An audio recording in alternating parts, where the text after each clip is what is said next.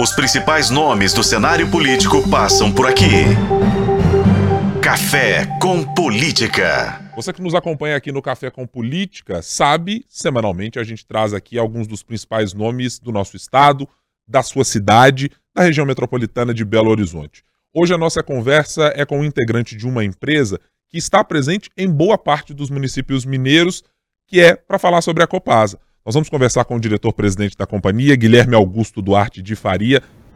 Presidente, vou chamá-lo assim. Muito bom dia, obrigado por estar conosco aqui no Café com Política. Como vai? Assistindo aí pelo YouTube também.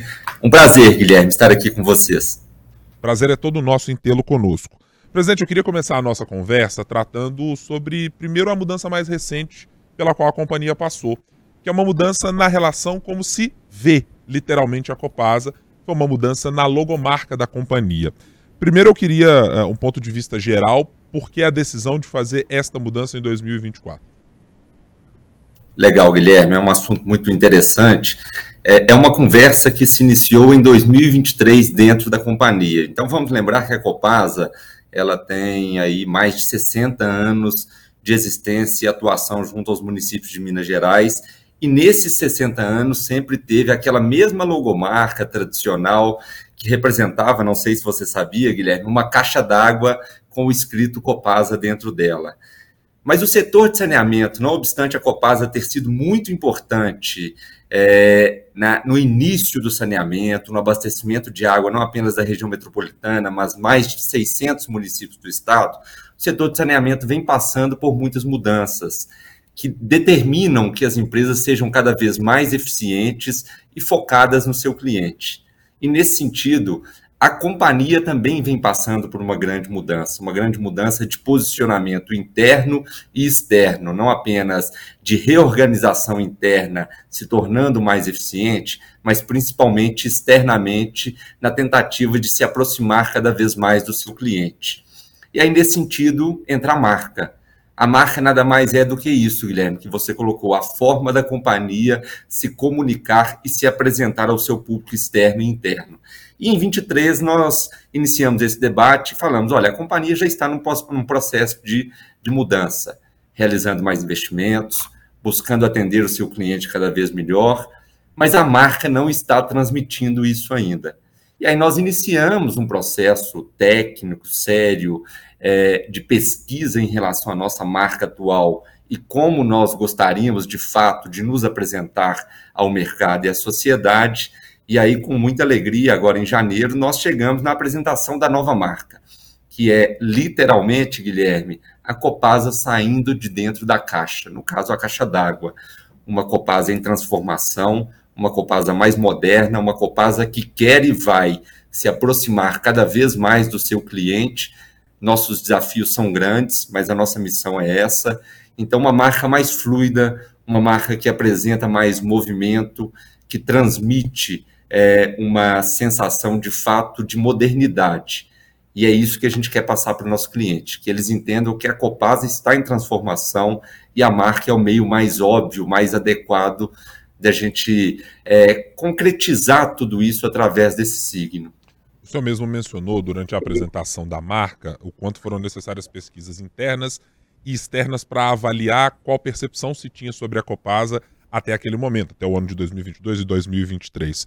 É, havia a percepção exatamente de que? É de que o olhar para a empresa era de uma empresa que era ligada ao passado, quer dizer, lembrava-se de uma Copasa do início da sua operação, qual era a percepção que foi extraída dali e, portanto, gerou essa perspectiva de mudança? Exatamente isso, Guilherme. Uma empresa muito ligada a seu passado, que não é um passado é, motivo de vergonha, muito pelo contrário, a Copasa ajudou sim na promoção do desenvolvimento urbano de Minas Gerais, mas uma empresa que ainda estava é, relacionada com práticas que não são modernas, de atendimento versátil, de atendimento ágil, de melhor atendimento ao seu cliente. E a marca transmitia isso para o nosso cliente. O cliente via aquela marca e tinha ainda a percepção, tem ainda a percepção, em locais que a Copasa já melhorou muito a sua atuação, de que o atendimento ainda estava ligado à forma antiga de se atuar.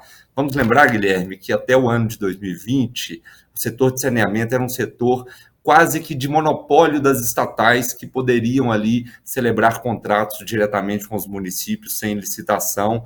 Isso foi interrompido com o novo marco do saneamento. Então, tanto as empresas estatais, municipais, sociedades de economia mista, como o caso da Copasa, e as privadas, hoje se encontram em um ambiente comum de competitividade. Isso demanda que a gente seja mais ágil, mais célere, mais profissionais, e essa é a nossa missão aqui colocada pelo controlador, que é o governo, técnicos e profissionais, e focados no cliente, porque o que a gente precisa é sermos bem aceitos pelo cliente. Então, a marca vem justamente corroborar com essa visão de transformação que essa gestão tem na empresa. Eu ouvi de vários dos gestores entrevistados durante a apresentação é, o quanto há uma necessidade da companhia trabalhar na melhoria do atendimento. E eu quero fazer uma divisão aqui em duas perspectivas, presidente. A primeira delas, relacionadas a quem já está dentro do escopo de serviços da Copasa. A gente está falando de uma base de municípios bem expressiva no estado mas tem também uma ampliação do atendimento de alcance, de garantir atendimento a quem ainda não tem. Na primeira perna que eu fiz aqui menção de atendimento a quem está, é objetivamente como é que é possível fazer essa melhoria? O marco legal do saneamento trouxe novas possibilidades de melhora de atendimento ou cobranças ou pressões jurídicas que façam com que a empresa tenha de manter uma performance melhor e como fazer isso? Legal, exatamente isso. O que, que o Marco nos trouxe? Metas. Nós temos que universalizar o abastecimento de água e a coleta e o tratamento de esgoto até 2033. E aí, nesse sentido, justamente, estamos em 640 municípios de Minas Gerais. Nós já temos, Guilherme, o serviço de abastecimento de água para esses 12 milhões de clientes aproximadamente que nós temos nesses 640 municípios, universalizado. Nós temos a rede disponível, mas nós temos um desafio enorme ainda de garantir que a água chegue não apenas com qualidade, mas em quantidade também. E quando eu digo quantidade, é para que a gente pare de receber reclamações sobre as intermitências no abastecimento. Falta d'água em finais de semana, falta d'água em picos, e é nesse sentido que a gente precisa, de fato, nos esforçar um pouco mais, realizar mais investimentos para melhorar o atendimento do nosso cliente, principalmente em relação à água. Em relação ao esgoto, o marco também coloca, até 2033 nós temos que ter pelo menos 90% da nossa área de concessão com esgoto devidamente tratado. Estamos alcançando já 75% agora no final de 2023. Então, estamos caminhando rumo a esses 90%. E grande parte dos investimentos hoje da companhia são dedicados, de fato, à universalização do esgoto.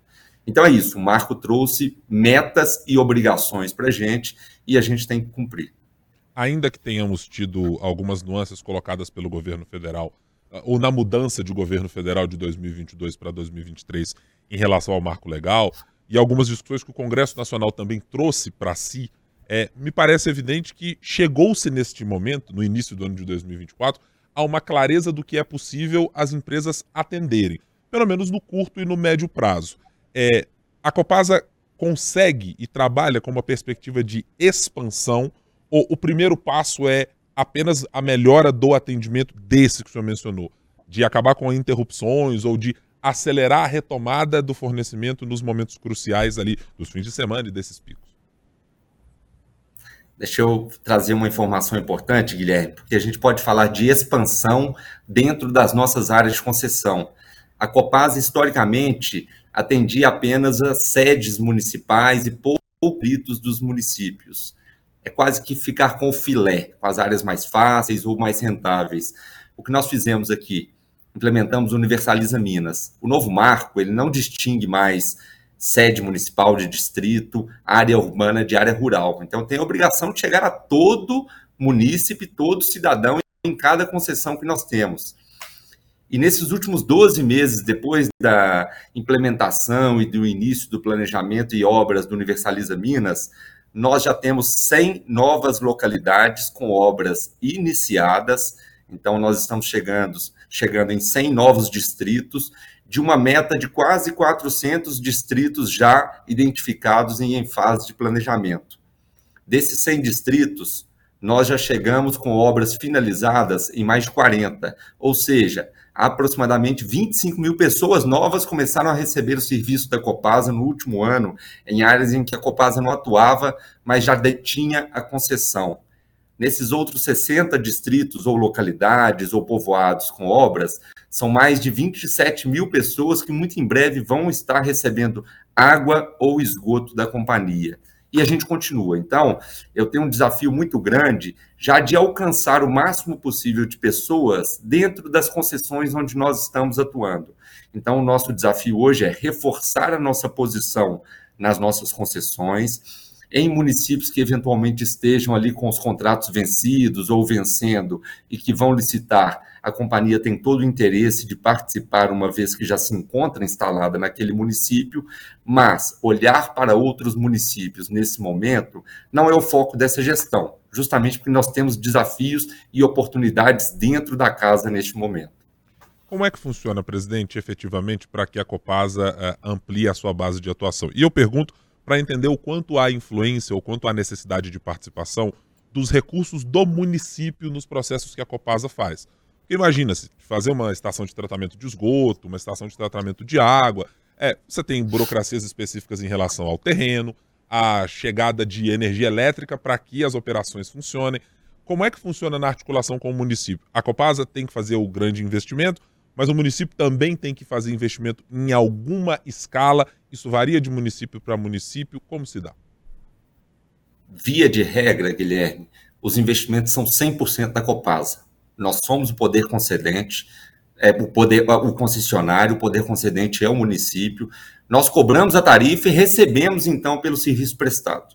Então, o investimento é nosso raras as vezes em que, eventualmente, para dar celeridade a uma obra ou alguma intervenção, a gente traz o município, por exemplo, com uma retroescavadeira, que ele já está lá localizado naquele município para abrir uma vala, mas são raros os casos. O investimento é sempre nosso e eu digo que a Copasa hoje sofre muito com casos do passado em que o município captou recursos com a FUNASA, por exemplo, que é uma instituição que está aí entre se extinguir, viver, entre ter uma diretriz nova ou não do governo federal, e abandonou esses municípios. A FUNASA não tem recurso mais para passar para os municípios os municípios captaram recursos com a FUNASA, iniciaram obras, não terminaram, e a Copasa hoje está buscando esses municípios, onde ela já atua, para finalizar as obras que eram de recurso da FUNASA, por exemplo. Então, quando o recurso é da Copasa, ele é mais ágil, mais fácil e mais célere. Agora, a parceria do município é muito importante. Por quê? Porque a gente precisa de liberação de área, a gente precisa de termo de anuência do município sobre uso e ocupação do solo. Alguns municípios detêm é, a competência de licenciamento ambiental quando não é do Estado. Então, o município entra como parceiro justamente para desimpedir as áreas ou viabilizar do ponto de vista ambiental. É, agora, hoje não falta recurso na Copasa para que as obras aconteçam e não é nenhuma necessidade que o município compartilhe desses recursos. Tá? Uhum. É, é mais uma facilidade, né? Caso o município tenha condições, eventualmente pode se mostrar e se apresentar como um parceiro nas operações. Sem dúvida. Até porque, o Guilherme, a tarifa, se o município colocar algum investimento, algum recurso, a tarifa não vai mudar, entendeu? Uhum. A tarifa é uma tarifa única para todo o Estado. E eu recebo muito questionamento de municípios onde a Copasa entrou e a estação de tratamento de esgoto já tinha sido construída pelo município. E aí o prefeito chega e fala: Guilherme, não dá para me cobrar uma tarifa menor porque a estação de, de tratamento de esgoto já era nossa, foi recurso do município. Eu falo: não posso a regulação estabelece uma tarifa única para todo mundo. Então, isso traz até mais confusão do ponto de vista tarifário e de é, questionamento do cidadão também, do que facilidade às vezes. Eu gosto de falar que recurso da Copasa vem da tarifa, é, a Copasa é uma empresa com uma saúde financeira muito adequada, estamos dispostos a investir nos municípios onde atuamos. Sim. Presidente, estava olhando os dados do uh, relatório do terceiro trimestre de 2023 Aí tem um número que me chama muita atenção, porque imagino que ele preocupe também, certamente, quem está dentro da companhia. Um índice de perda na distribuição de 38,9%. E olha que esse índice caiu de 39,3 ou 0,4 para esse indicador um pouco menor. É, a gente está falando de quase 40% de perdas no fornecimento da Copasa. Onde é que estão os grandes problemas nesse caso? Nós estamos falando de problemas de vandalismo, nós estamos falando de estruturas, como o senhor mencionou, feitas uh, por gestões de prefeitos ou obras anteriores e que a Copasa entra com uma nova tecnologia, mas ela não está adaptada e no meio do caminho uh, isso gera um problema. Por que uma perda nesse volume que nos parece, olhando de fora, é enorme? 40% me parece muitíssima coisa. É um número, Guilherme, que me preocupa e me incomoda muito dentro da companhia. E a gente tem ações muito específicas para atuar nele. Então, eu acho que primeiro a gente tem que entender do que, que se trata a perda. A perda ela tem dois aspectos: a perda comercial e a perda física da água. A perda comercial é aquela perda que acontece ou porque o hidrômetro não está medindo da forma correta e eu não identifico que foi medido um consumo de água, ou pelo furto o gato. O gato é contabilizado como perda. E a perda física é a perda decorrente, de fato, de vazamentos é, de água ao longo das nossas redes. E a gente atua nas duas pontas. Mas a, o grande problema se encontra na região metropolitana de Belo Horizonte, é onde o nosso índice de perda é mais alto. É, nas unidades de negócio oeste, centro, sul, zona da mata e leste e norte, é, nós temos índices de perda muito menores e mais condizentes com o que, inclusive, o marco do saneamento nos coloca como meta também para 2033, que é que a perda esteja em 25%. Mas a perda de Belo Horizonte nos chama atenção e alguns motivos são característicos da forma como a cidade cresceu e da forma como os investimentos foram feitos. A gente precisa, em alguns locais, colocar muita pressão na água para que a gente chegue em regiões de ponta de rede. E quando a gente dá pressão, a gente tem vazamentos, então a gente precisa melhorar a setorização e a acumulação de água para reduzir pressão. Pressão é uma inimiga da perda. E a gente tem muitas áreas de vulnerabilidade na região metropolitana, vilas, favelas, aglomerados, onde o furto de água é muito alto e a gente acaba tendo uma incidência de perda muito alta. E nós também estamos combatendo isso através de mobilização nessas vilas e favelas, trazendo sempre que possível a população para a situação de adimplência com a companhia, ainda que com uma tarifa social, com pagamento mínimo da, pelo uso da água mas para que isso não represente perdas na, nas nossas estatísticas e sim um consumo é, regular, vamos dizer assim. Então, o desafio está na região metropolitana. Posso te dizer, por exemplo, que em 2024, agora, nós já iniciamos e autorizamos a contratação de substituição de cerca de 350 quilômetros de redes apenas na região metropolitana de Belo Horizonte em contratos que vão durar aí dois anos, justamente para re substituir redes antigas que têm mais vazamentos por redes novas que não terão. E a gente está trazendo, Guilherme, uma tecnologia pouco utilizada ainda pela Copasa, que é um método não destrutivo de substituição dessas redes, em que a gente faz uma perfuração em um ponto, a rede é colocada subterraneamente é, sem a abertura de uma vala, abertura de asfalto ou passeio, para que a gente, nesses 350 quilômetros, traga menos dor de cabeça, menos incômodo para a população da região metropolitana. Mas são investimentos para justamente atacar as perdas que nos incomodam muito é, esse índice alto. Sim. Também olhando pelos mesmos dados do ano passado, do terceiro trimestre, presidente, eu lhe pergunto é, a respeito da dívida líquida da empresa hoje. É, para entender um pouco mais é, qual é o grande ponto de pressão a gente está falando é da aquisição de equipamentos, como o senhor mencionou, de usos de novas tecnologias. É o que cria é, esse bolo que é a dívida da Copasa e ela é motivo de preocupação de alguma maneira. Claro que eu olhei também os resultados é, da companhia. Eles apresentam EBITDAs positivos e há outros componentes que indicam a boa saúde financeira da Copasa. Mas queria entender um pouco mais esse perfil da dívida. Na verdade, Guilherme, a nossa dívida ela é extremamente baixa. Eu explico por quê. A gente tem um indicador que a gente divide a, a dívida líquida pelo EBITDA da companhia e esse indicador ele mostra justamente quanto tempo de geração de caixa eu demoraria para pagar toda a dívida da companhia. E esse indicador nosso hoje está em torno de 1,4 a 1,5 no quociente dívida líquida por EBITDA, ou seja, o EBITDA é a capacidade de geração de caixa livre da companhia. Eu, em um ano e meio, com geração de caixa livre, conseguiria pagar toda a dívida da companhia. É uma dívida, é uma dívida muito baixa. A gente vê hoje companhias de saneamento com esse indicador acima de 4, 5, principalmente as empresas privadas. Então, a companhia é uma companhia que gera um caixa forte, que vem cumprindo com o serviço da dívida, com as suas amortizações, que fará muito provavelmente novas captações no futuro, e a nossa dívida ela é diretamente direcionada para novos investimentos. Então, é, para além da retenção de parte dos lucros que a gente guarda justamente para arcar com novos investimentos, a gente traz capital privado também através de dívida para arcar. E a gente está numa crescente enorme de realização de investimentos, e eu acho que é isso que a gente quer ver como o número mais positivo da companhia. Sim. Falamos de números, falamos de dívidas, e eu preciso entrar, claro, para abordar com o senhor um tema que está na discussão da política e que faz parte, evidentemente, do dia a dia, creio, também da Copasa. Estamos em meio a uma discussão sobre a dívida do Estado e surgiu-se no final do ano passado uma perspectiva de que houvesse uma possibilidade de federalização. E aí vem CEMIG, vem Copasa, vem Codemig e outros ativos do Estado em meio a essa discussão. É, já fizemos diversas abordagens com especialistas, é, consultando, primeiro, a viabilidade, é, os pontos de dificuldade, é, em como entender uma dinâmica de um processo como esse, de uma transferência, apenas de um fluxo de caixa e mantém-se a companhia num controle? É, de que maneira isso pode acontecer? É, Tem-se uma avaliação ou a Copasa tem algum tipo de grupo de estudo ou uma avaliação interna que já esteja prestando atenção no tipo de impacto que pode ter da proposta? Eu sei que a proposta está muito aberta ainda na, no meio da discussão, mas como a companhia está recebendo e avaliando e lidando com essa perspectiva?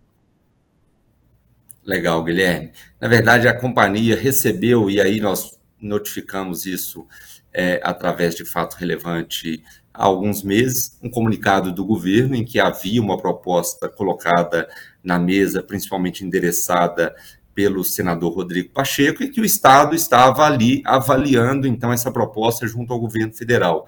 Depois disso, Guilherme, nós não recebemos nenhum comunicado, notificação, que seja uma fala oficial em reunião com a companhia sobre isso. Então, internamente, não há nenhuma discussão sobre esse assunto, até porque o mandato que nós temos do Conselho de Administração e do controlador é focarmos na atividade do dia a dia da companhia, melhorarmos o serviço prestado para o nosso cliente. Já fizemos algumas avaliações pontuais a pedidos, seja de acionistas, seja é, de alguns veículos de imprensa, como, por exemplo, existe uma cláusula do tag along. O que é o tag along, Guilherme? A Copasa ela está incluída no novo mercado. O que é o novo mercado? É o nível máximo de governança dentro da B3. A Copasa só tem uma classe de ações.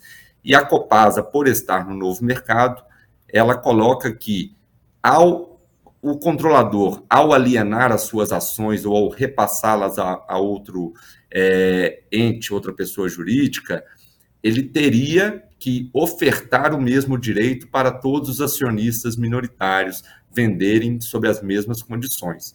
E nesse é, novo mercado, coloca que o direito é de 100%. Então, se houver qualquer alienação, seja de venda, seja de transferência, em tese, até esse momento, a análise aponta que a União deveria também adquirir, ou pelo menos ofertar a aquisição de todas as ações dos minoritários também. A Copasa é praticamente 50% é, controle do Estado, 50% na mão de é, acionistas privados.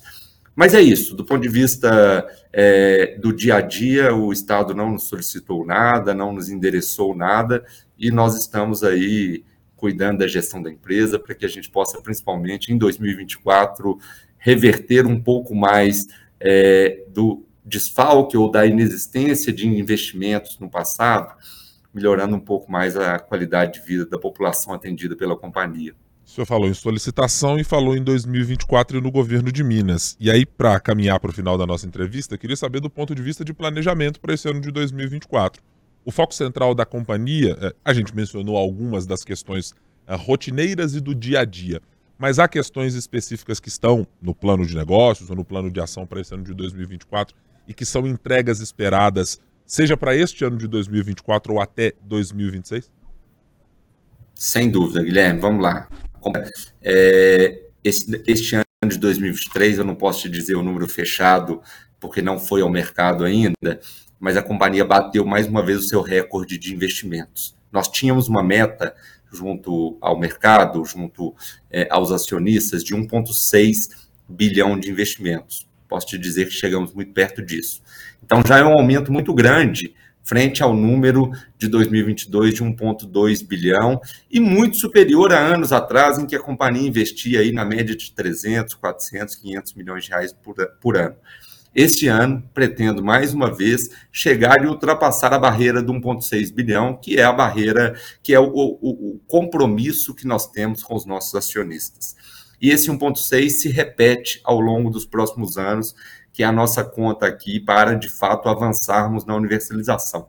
Então, em 2024, focar nas obras de esgoto, precisamos avançar na cobertura e tratamento de esgoto, temos obras importantes aí iniciando ou em fase de é, execução e finalização, vamos iniciar a obra de esgoto do município de Divinópolis, vamos iniciar a ampliação da obra de esgoto em Patos de Minas, retomar ou concluir as obras de esgoto de Sarzedo, São Joaquim de Bicas, Igarapé, é, Ubá, Visconde do Rio Branco. Temos mais de 180 obras em andamento, Guilherme.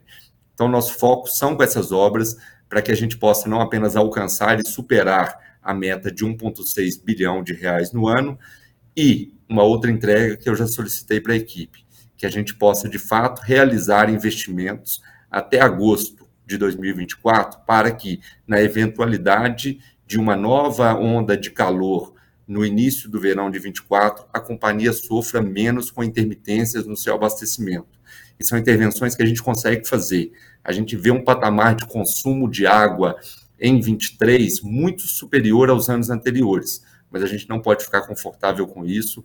Já fizemos intervenções emergenciais ainda em 23, em dezembro, que já mitigaram muito no calor de dezembro, mas eu quero estar muito melhor preparado para uma nova onda de calor, se ela vier agora em agosto de 24, principalmente na região metropolitana.